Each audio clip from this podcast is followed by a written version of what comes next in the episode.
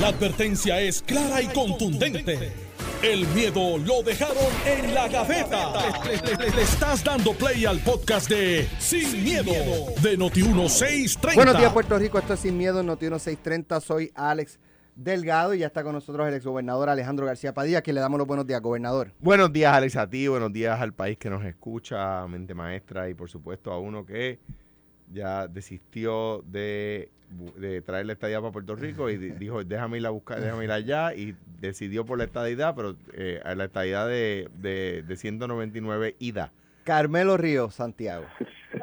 Nunca. Saludos. Buenos días. eh, de- buenos días a ti, Alejandro. A todos los que creemos en la igualdad desde Denver, Colorado. Bueno, Este, esa boleto- ciudad espectacular. Boleto de ida sin, sin regreso, Carmelo, ya te quedas en la Lo- estadidad. No, no, yo voy a vivir la estadidad. Lo que pasa es que no son 199. Tiene que chequear. Está un poco más caro los pasajes ahora. Bueno, eh, vamos, o- oye, antes de comenzar, un, una, una, ¿verdad? un mensaje de solidaridad a, a la familia de, de don Epifanio Jiménez, padre que falleció en, en la mañana de hoy a los 80 años. Don Epi fue, eh, dirigió, yo creo que cuando era todavía defensa civil, ¿verdad? Empezó Defensa Civil y ahí, y ahí transicionó a, a la Agencia Agencia Estatal. Estatal para el Manejo de Emergencia, una persona muy conocedora de la agencia, de lo que es el manejo de emergencia, una persona muy crítica también este, de- del manejo, ¿verdad? Eh, de, de la dependencia, incluso cuando gobierna eh, el propio partido, ¿verdad? Que, que en, en su momento lo, lo nominó a él, eh, pero sin duda alguna una persona muy conocedora que aportó mucho en, en- ese renglón, ¿verdad? De lo que es la seguridad del país. eh, así que, ¿verdad? Yo creo que a nombre de ustedes dos, el, el mío y, y- y de mucha gente en Puerto Rico, pues nuestra, nuestro abrazo solidario, nuestro pésame y eh, nuestras oraciones por el eterno descanso de don Epifanio Jiménez Padre. Así es, Alex. Y, y una nota un poco añadiendo lo que has dicho y que nos escuchaba y, y me escribía Correcto. cada vez. Sí, sí. Nos escuchaba todo el tiempo y se gozaba el programa. Pues así, Así me lo decía. Así que descanse el amigo Epifanio. Un abrazo, un abrazo a su familia y obviamente les recuerdo con mucho cariño, tuvo una muy buena relación siempre, desde antes de ser gobernador, luego como gobernador me escribía cada rato para darme algún consejo, eh, eh, ¿verdad? Le, le- le tendré en mis recuerdos siempre. Y a, a, pues como mencionamos a, a doña Nidia, a su viuda, a Epi Junior y a sus demás hijos, pues nuestro, nuestro respeto en estos momentos. Bueno, eh, el negociado de energía de Puerto Rico aprobó ayer domingo una resolución que reduce en 2.75 centavos por kilovatio hora, o sea, un 8.2% respecto a lo vigente, el costo del servicio eléctrico para los meses de agosto y septiembre, que de ordinario son los de mayor consumo eléctrico en Puerto Rico. Yo no sé si ustedes este fin de semana botó la bola. O sea, está- estuvo nublado, por lo menos para la zona metropolitana, pero el calor era y la humedad era, ¿sabes? Bien fuerte. Así que ciertamente en estos días, yo antes pensaba que, que el mayor, la mayor época de consumo de energía eran las navidades. Por los, los árboles, los arbolitos, los adornos y todo eso. Y no es el verano. El aire acondicionado. El aire acondicionado con, con mayor No, amigo. frecuencia, lo, lo pones lo más bajito, ¿verdad? Para, para contrarrestar y, y eso mantiene el compresor más tiempo eh, funcionando Claro. y eso consume más energía. Eh, para un cliente residencial promedio que consume 800 kilovatios, el ahorro en un mes será de unos 22 dólares, con un costo eh, por kilovatio hora de 22.7 centavos en comparación con el vigente de 25.4 centavos, explicó eh, el negociado de energía. Así que quiero, quiero comenzar con esto porque mucha gente, Alejandro, eh, cuestionaban eh, cuál era la función del negociado de energía, si autorizan todos los aumentos, y, y había mucha crítica porque la gente piensa que el negociado de energía es para detener el 100% de los aumentos.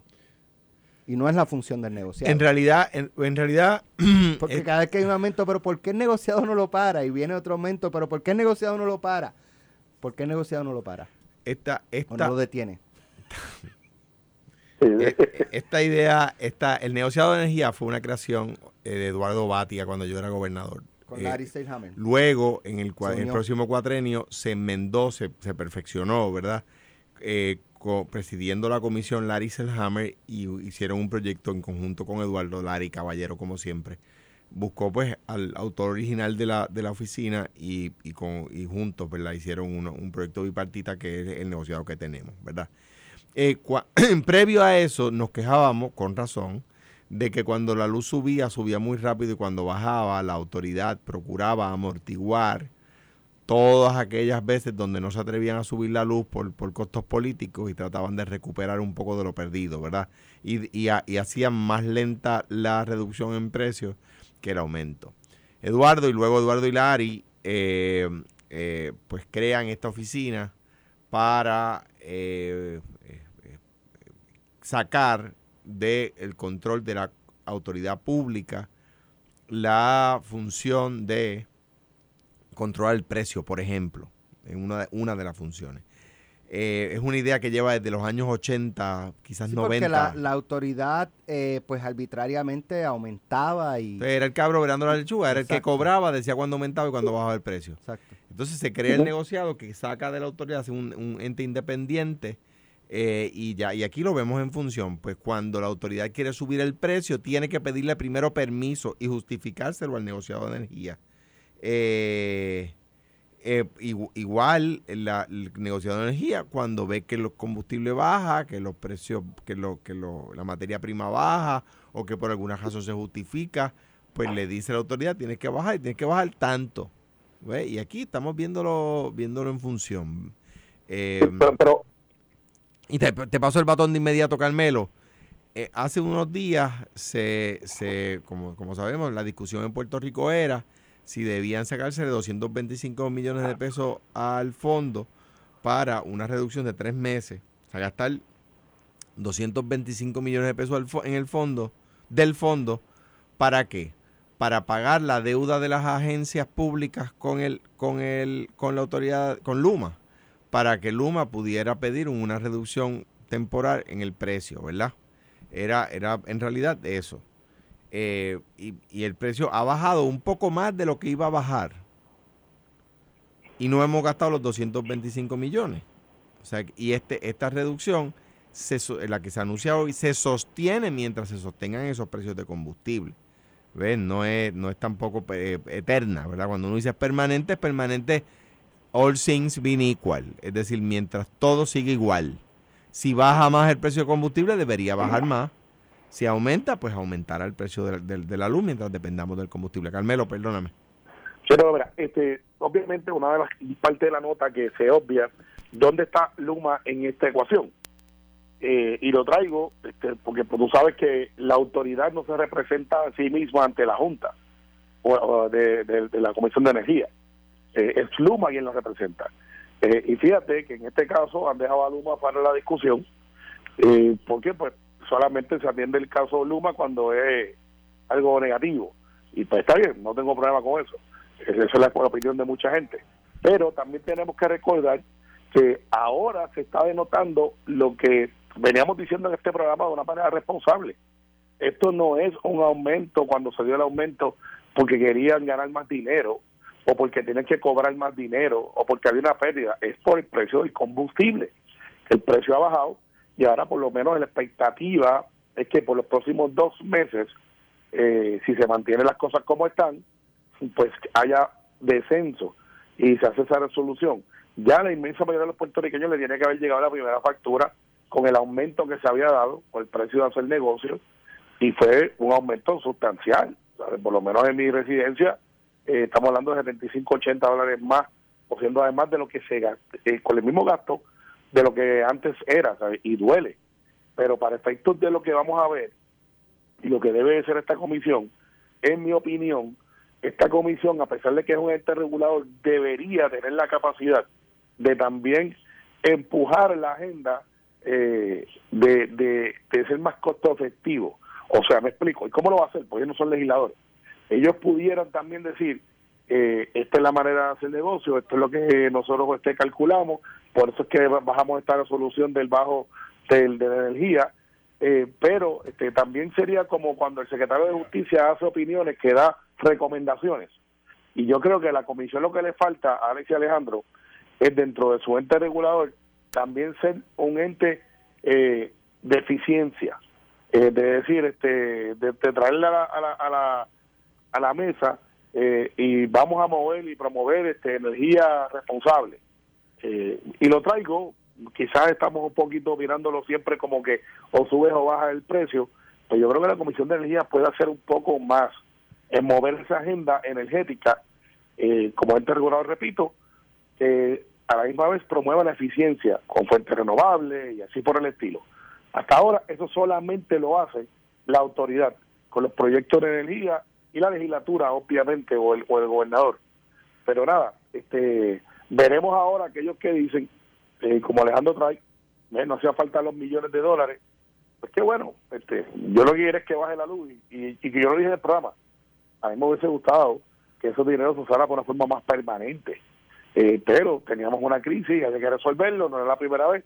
Pero ya ahora que no lo necesitamos, debemos de mirar entonces y decir qué vamos a hacer, porque y si sube, vamos a tener este lo misma la misma discusión otra vez o vamos a prepararnos a mediano plazo por lo menos para seguir bajando el costo de hacer energía. Tú, que tienes más acceso, Carmelo, que yo, ¿verdad? Y, para que lo piensen, mira, eh, una resolución para, para utilizar parte de ese dinero y, solucionar el problema del centro médico. Eh, que es grave. Que es grave. hay, gente sufriendo ahora mismo. Eh, eh, o sea, yo, yo, yo, prefiero que, no, que no me bajen la luz por tres meses ficticiamente pagando deudas de las agencias a que la gente, que, aunque yo no los conozca, están allí en el centro médico esperando una operación. Que atiendan a esa gente, ¿verdad? Yo, yo, yo como ciudadano prefiero eso. Alejandro, uno no sabe cuándo va a necesitar. Entonces tú puedes decir ahora, no, olvídate de lo del centro médico, allá que se resuelvan. Pero tú no sabes si la semana que viene o tú o un familiar tuyo tengo un accidente en la casa, tengo un accidente de auto.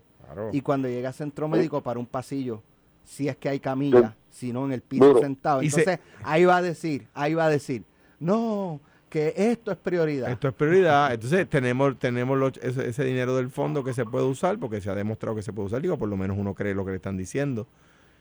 Pues, pues ¿por qué no lo usamos mejor para eso? Pues fíjate, este, a mí me gustaría hablar con Mellado porque al principio de, esta administración, que es mi administración obviamente, se había planteado de hacer una renovación billonaria con fondos en el, en el centro médico. Eh, me acuerdo que González Cancela era bien verbal sobre que había que hacer algo eh, sobre esto y se ha venido hablando por décadas de cómo poder mejorar y se hablaba de construir eh, un, un, espectáculo de como debe de ser de hospital y unirlo a todo a todo nuestro sistema de hospitales eh, para poder tener lo que tú me planteas, acceso y tener rehabilitación y tener los médicos y sale legislado hasta para que médicos este, tengan una extra protección porque lo que cuesta mucho para los médicos son los seguros, en caso del centro médico están exentos, por lo menos por impericia, eh, pero así por el estilo, Alejandro y Alex, sería bueno hablar con Carlos, a ver en qué quedado ese diseño, pues yo sé que se estaba trabajando para decirle al pueblo, mire que esto va a venir, esto cuesta tanto, y si hace falta 200 millones, cuéntame, cuéntame cómo voto ahí a favor de la medida, porque yo creo como ustedes, esta, estas historias de horror de centro médico no son nuevas. Yo las vengo escuchando hace mucho, mucho tiempo. Eh, y desafortunadamente se habla mucho, se hace poco, pero yo creo que hay dinero que se está haciendo y creo que Carlos Mellado debe salir público y decir, miren, este es el plan, este es lo que tenemos a mediano plazo, a corto plazo, esta es la solución. Y si hay que gastar dinero para traer gente eh, yo creo como ustedes, la salud debe ser primero y, el centro médico tiene los mejores médicos, siempre hemos dicho eso. ¿Qué pasa que no está funcionando? Sin embargo, Carmelo, eh, discutíamos el pasado viernes que la semana pasada prácticamente entre Notiuno y jugando pelotadura le hemos dado bien duro a este tema. Eh, y no, no, he visto como que una reacción del gobierno eh, ¿verdad? contundente de, de, por lo menos comenzar a discutir qué van a hacer con este problema. Porque el, eh, Mata, el, el, de ASEM, dice, bueno, lo que pasa es que ese es el budget que, que, yo tengo. Si no me asignan más dinero, no puedo hacer mucho. Entonces, Ángel Matos había dicho que iba, eh, a, iba a coordinar una reunión con, con Mellado, Jesús Santa y el presidente de la Cámara para atender esa, esa parte presupuestaria y ver cómo pueden, uno, mejorar los salarios de los que están trabajando, los técnicos de operaciones, que son los que de cirugía, que eh, es el problema principal en este momento. Hay muchos problemas, pero ese es el principal por los cuales se están quedando eh, decenas de operaciones sobre la mesa porque están los médicos, pero no están los técnicos de, de, cirugía. Y si no están los técnicos de cirugía, porque se han ido y se han ido porque la compensación eh, es muy baja, se han ido porque, eh, o sea, se, van yendo, se van yendo y entonces los que quedan asumen la carga de, que les corresponde y de la de los que se van. Por lo tanto, están explotados. Así que el ambiente de trabajo allí no es, no es fácil y encima de eso la paga eh, es bajita, pues imagínate tú, bueno, estoy de acuerdo lo que pasa, y yo creo que Carlos debe salir. Eh, Carlos tiene la credibilidad y, nadie está culpando a Carlos Mellado por lo que está pasando. No, no tiene presupuesto.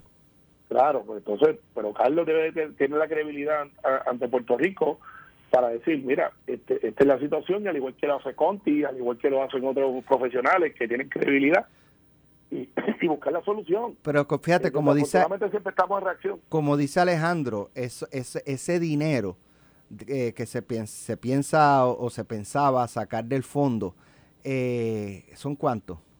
225 millones. ¿Cuánto, con, el 225 millones tú puedes mejorar los salarios de estos empleados por cuántos años? Por un montón de años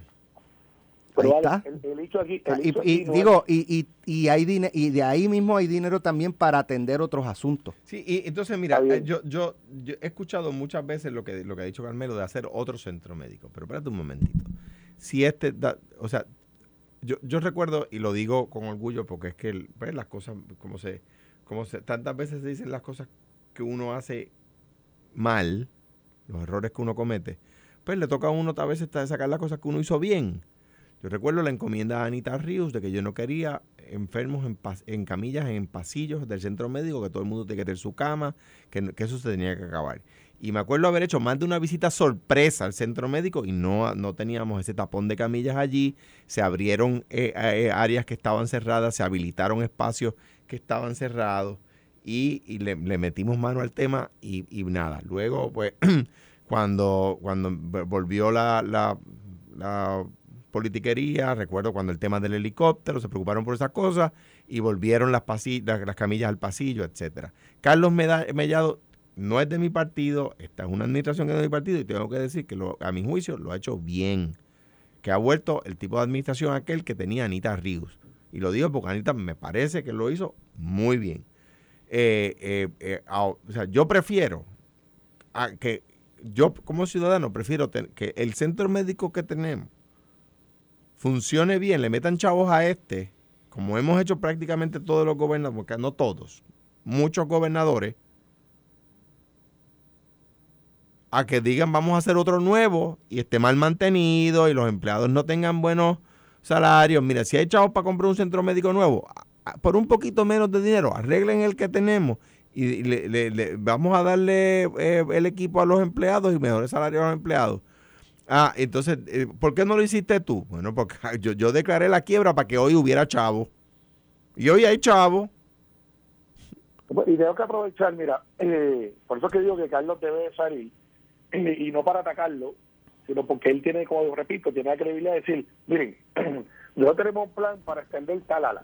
Tenemos un plan, pero cuando digo construir, no es demoler el que tenemos, es ir haciendo alas que respondan a las necesidades todo el mundo habla del centro de trauma Mayagüez, que ha sido motivo para la gente del oeste por los últimos 15 años. Y varios legisladores han tenido eh, diferentes luchas para que ese centro se dé y, y pues ciertamente se atiendan unas necesidades allá. Se ha conseguido dinero, dinero. El centro comprensivo del cáncer, tengo que darle crédito a Eric Correa por la situación personal que él tuvo y a Héctor Ferrer eh, y otros legisladores se metieron allí y, consiguieron el dinero para que eh, del Centro Comprensivo del Cáncer hoy fuera una realidad, porque era un gran proyecto. Hay otra gente, hay otra gente, mm. no quiero ser injusto. Me acuerdo de Eric porque Eric eh, de muy cerca, sé que fue con nosotros mismos estando en mayoría, fue bastante verdad. Y en la conferencia de prensa no lo querían ni mencionar, lo mencioné yo. Eh, por, eso, pero Eric... Este, pero, pero, pero, déjame, pero déjame, espérate, déjame, para que yo no quiero eh, Eric, Eric hizo lo que hizo y luego eh, por proyecto de ley Miguel Romero se le puso el nombre de Héctor Ferrer, estuvo muy bien. y todas esas cosas. Este, me está- sí, pero, pero el Centro de Comprensivo de Cáncer, lo que, lo que se anunció ese día, Carmelo, fue que empezaba a, a- a recibir, eh, a, op- a operar, a operar este, al 100%, pero el, el centro estaba operando cuando... Claro. O sea, era Sí, una realidad estaba- cuando llegó el gobierno PNP en el 17, ya estaba inaugurado y estaba trabajando.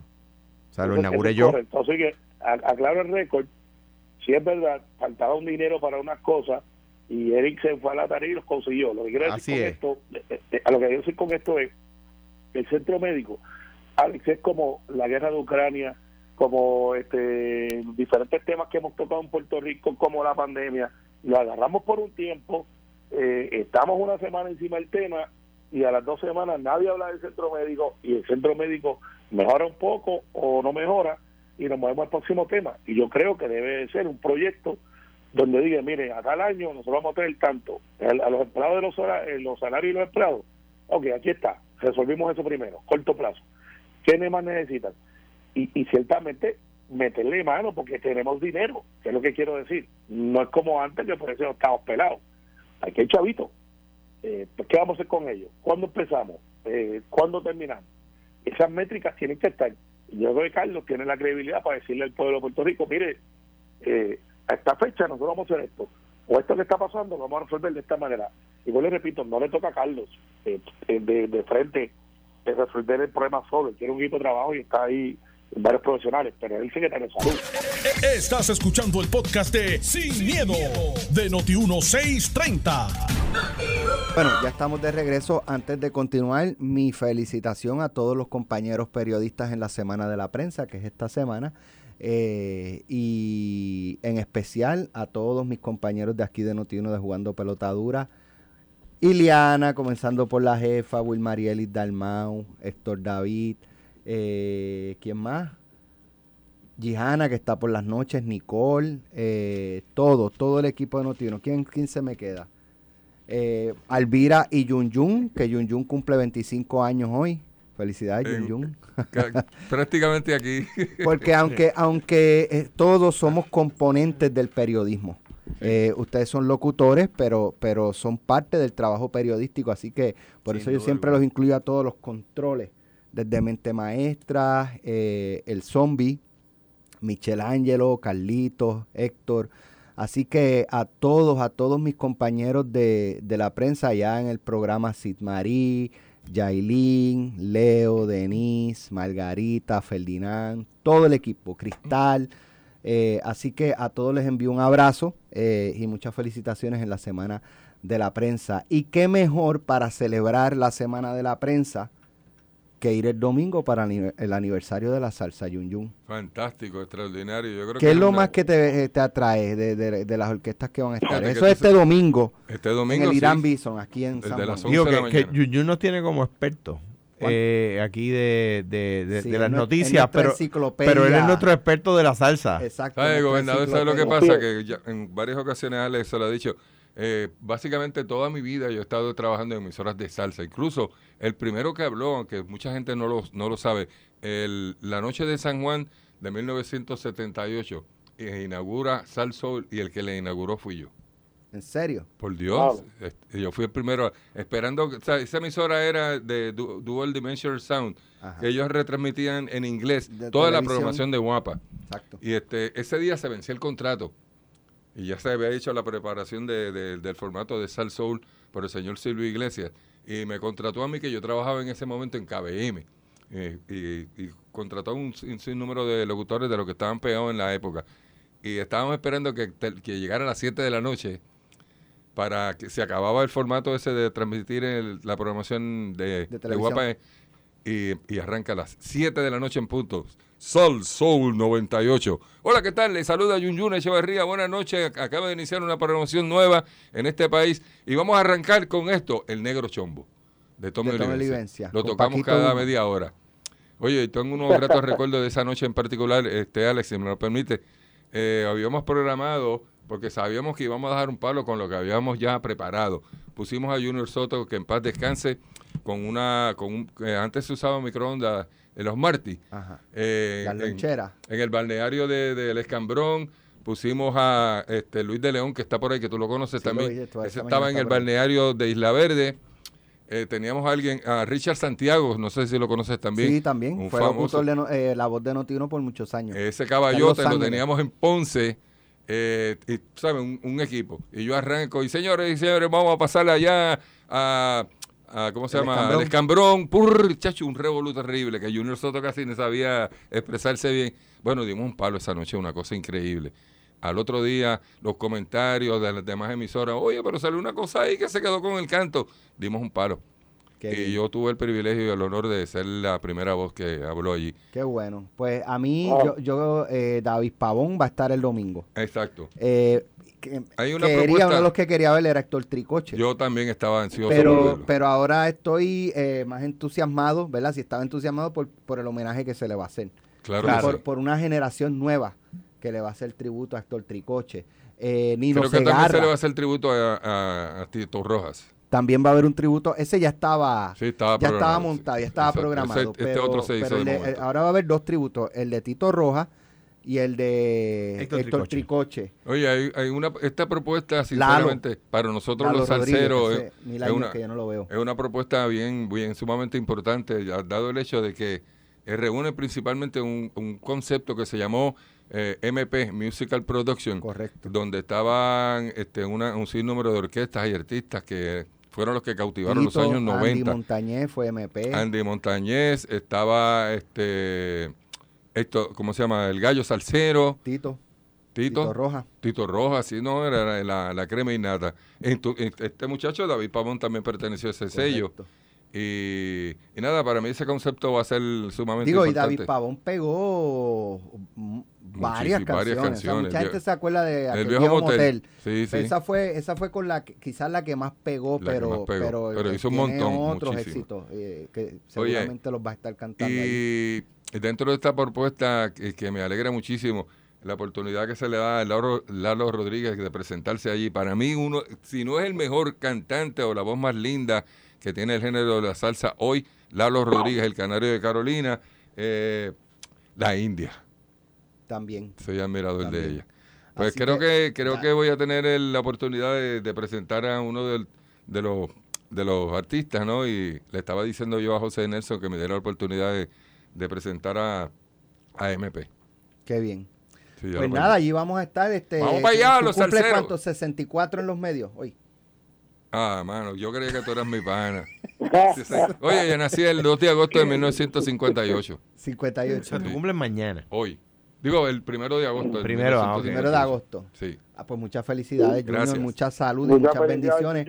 El domingo, Sábarabadís. el domingo que viene en el aniversario de la salsa en el estadio Irán Irán Bison. Los boletos los pueden comprar en tiquetera, eh, también en la boletería del Coliseo. Así que En la boletería del Coliseo tienes la oportunidad. Date la vuelta ahora porque vas a tener un, un regalo de cortesía. Dos, dos, dos camisetas con la compra de dos boletos a 25 dólares. excelente, excelente.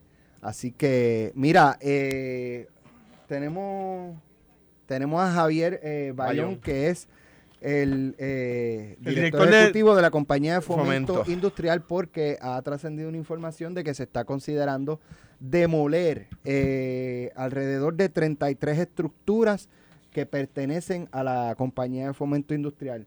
Eh, director, buenos días, bienvenido. Buenos días, buenos días, ¿cómo están? Bien, aquí está Carmelo, Alejandro y, y Alex por acá.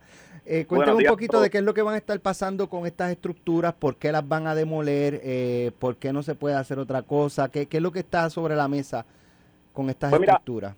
Eh, ciertamente, eh, como se menciona en, en- en la reseña del vocero, es una recomendación eh, a demoler. O sea, estas son 33 propiedades que por diferentes situaciones, eh, el, ¿verdad? el remedio eh, recomendado por, los- por los expertos eh, es, es demolerlas. Eh, pero no quiere decir que se vaya a demoler. Te puedo dar, por ejemplo, una de las propiedades que está en, en esa lista es la propiedad en Mayagüez donde estaba Starkey. Pues, por ejemplo, esa propiedad, aun cuando está en la lista para demoler, pues Prisco como quiera la va a retener porque esto es una propiedad que se va a desmantelar parte de ella para llevar a cabo la, reparación del muelle de Mayagüez. Eh, te puedo decir que en esa lista también hay, por ejemplo, dos propiedades que la compañía Toledo eh, están presentaron una propuesta al comité de compraventas de la compañía de fomento y que también está ante su consideración eh, utilizarlas para la expansión de Toledo. Y así sucesivamente. De hecho, por ejemplo, el alcalde Gabriel Hernández también menciona una de las propiedades que ya él reparó eh, y que está siendo eh, utilizada en el municipio, pues son propiedades que nuevamente, aun cuando se recomendó una demolición, no necesariamente se van a demoler. Ok. La, de las que se consideran eh, demoler fuera de esa, ¿hay alguna que, que pueda representar un issue de seguridad? por falta de mantenimiento. Esas estructuras se enferman. Sí, sí, lo hay, sí lo hay y precisamente lo que nosotros estamos haciendo es analizar eh, todas las recomendaciones de estas propiedades, tomando en consideración otras cosas, porque tenemos que tomar también en consideración, por ejemplo, FEMA. O sea, nosotros tenemos propiedades, algunas de ellas, que son parte de la reclamación de FEMA. O sea, que, que es una evaluación completa y sí, puede representar un nicho de seguridad. Eh, cuando sí, ¿verdad? sabemos que es una consideración, pero si se tomara la determinación de demoler, ok, se demuele y qué va a pasar con esos terrenos. La, bueno, los terrenos eh, continuarían siendo propiedad de la compañía de fomento y, y como todo el portfolio, pues uno analiza qué, qué, qué actividad representa los mejores intereses pues de la compañía y del municipio. Entonces, una vez no tengamos esta propiedad que representa un issue de seguridad, eh, ahí evaluaríamos evaluamos junto a los alcaldes, ciertamente, que es lo que nosotros hacemos semanalmente, reunirnos con los alcaldes, ver qué actividad de manufactura, qué actividad de, negocio ellos quieren llevar a cada una de estas propiedades en sus municipios. La posibilidad de vender esos terrenos, no. siempre, siempre es una posibilidad. la, visión de la compañía de fomento es una de retener el portfolio eh, promoviendo el arrendamiento, porque nosotros lo que buscamos es que estas propiedades estén disponibles para todos nuestros empresarios y más no se logra si, si uno vende las propiedades. Pero pues como es regla general, tú fomentas el arrendamiento, pero siempre, siempre está la alternativa de venta y algo que se lleva dando pues por décadas. Pero siempre analizando eh, qué es los mejores intereses para Puerto Rico. Eh, eh, director, gracias por estar con nosotros y siempre, ¿verdad? Un placer poder conversar con usted. para, para, para, que la gente sepa, eh, digo, yo creo que está como el 50% más o menos. El Producto Interno Bruto de Puerto Rico viene de la manufactura, es decir, la capacidad puertorriqueña de crear riqueza, la mitad de, si usted suma turismo, agricultura, el, la industria de servicios, como por ejemplo pues los doctores, los abogados, los ingenieros, eh, el comercio al detal, eh, todo, o sea, todas las megatiendas, los shopping centers, toda la capacidad de crear riqueza de Puerto Rico, manufactura sola iguala o supera a todas las demás juntas, ¿es correcto? Eso es correcto, eso es correcto. Eh, lo, digo solamente para que la gente sepa la importancia de la oficina que usted dirige y lo, lo, importante de, tener la compañía de fomento en, en, buenas manos y yo doy fe de, que, de que, lo está. Eh, eh, o sea que cuando estamos hablando de estos edificios, estamos hablando de, de los edificios de la, de la dependencia de, del gobierno de Puerto Rico, encargada de promover lo que representa, de nuevo, la mitad de la riqueza de nuestro país. O sea, de nuevo, para que la gente entienda, toda la producción de riqueza junta, menos manufactura, solamente igual a manufactura. O sea, así, así de, importante es. Y es que la, realidad es que hay, hay el, el, portfolio que maneja Prisco es un portfolio grande. Estamos hablando de alrededor de 1.507 unidades rentables. Eh, y sí, en, en, muchos municipios hay propiedades que pues por años han estado en desuso, que no están en condiciones, pero la gente no sabe, el, mucha gente, muchas veces la gente no conoce pues el porcentaje pues, de ocupación y de vacantes. Y yo tengo que mencionar que de estas 1.507, alrededor de 400 unidades rentables son las que están ahora mismo pues vacantes. Pero, por ejemplo, de, de estas 407 vacantes, sí hay que mencionar que si alrededor de 130 propiedades eh, están ahora mismo finalizándose pues contratos de arrendamiento o eh, finalizando transacciones de compraventa. O sea que ya ahí reducimos el número a unos 200 algo de propiedades que, y sí, también hay propiedades que previo a estos, eh, con los huracanes, y sí, también hay propiedades que previo a estos sismos, pues ya, ya estaban en condiciones eh, en las cuales no se puede operar. Pero Frisco sí tiene un plan concreto que llevamos trabajando desde enero del 2021 y está dando resultados. Que, que lo que yo quiero enfatizar es para el que nos escucha, gran parte de este portfolio está, eh, ¿verdad? Eh, está operando y, y, es el que nos permite pues, continuar promoviendo desarrollos locales. Muchas de las compañías locales utilizan estas propiedades porque sus cánones, sus cánones son preferenciales. Una pregunta, este, eh, Obviamente, si yo soy un joven empresario que quiero, vi una propiedad y quizás no tengo el capital eh, para, para comprar o para hacer una inversión grande, mujeres o para eh, desventajados que quilla, para esos jóvenes o para mujeres o para, eh, desventajados que quieran empezar su negocio. Pues mira, eh, la, compañía de fomento industrial, Carmelo, como bien sabemos, pertenece a la sombrilla del Departamento de Desarrollo Económico y Comercio. Luego de la reorganización, la contestación es que sí, el departamento tiene programas eh, semilla y tiene otros incentivos. La, la PRICO al día de hoy pues no maneja los incentivos, o sea, los, cash, los famosos cash grants de eh, incentivos para maquinaria de equipo, incentivos para infraestructura, para creación y retención de empleo. Pero esto hay que mirarlo, eh, eh, ¿verdad? Eh, en conjunto, ¿sabes? PRITCO y el DEC, y PRITCO te, te, te, te otorga estos cánones preferenciales. O sea, los cánones en Pritco van desde 2 dólares 50 centavos el pie cuadrado por año hasta 8 dólares 50 centavos, que cuando comparamos con el sector privado, ciertamente hay una gran diferencia eh, a favor de nuestros empresarios. Pero cuando tú entonces tocas la puerta del departamento, que lo hacemos en conjunto, trabajamos en conjunto y nos aprovechamos de estos incentivos, de estos programas que sí tenemos, pues claramente hay buenas oportunidades para todos los empresarios. Las, las propiedades de Prisco en gran parte fomentan que negocios locales se creen y se expandan en Puerto Rico. Eso es un hecho. Bueno, gracias director ejecutivo de la compañía de fomento industrial Javier Bayón por estar con nosotros aquí en Sin Miedo en la mañana de hoy eh, y nos mantendremos atentos a lo que ocurra con, con, esta, con este tema. Gracias a ustedes, que tengan un día. Bueno, Igual. Eh, eh, Carmelo. Sí, vamos. Hasta aquí hemos llegado. Mañana vamos a hablar de LULAC. Vamos by a the way, se, y by the way, Ouch. mañana no se pierdan el programa. By the way, mañana vengo sin miedo. En el periódico se equivocaron y, y pusieron la foto del Chapo en, en, en vez de la del No, presidente no. Lula. Esto fue, el podcast de Sin, miedo, de Noti1630. Dale play a tu podcast favorito a través de Apple Podcasts, Spotify, Google Podcasts, Stitcher y notiuno.com.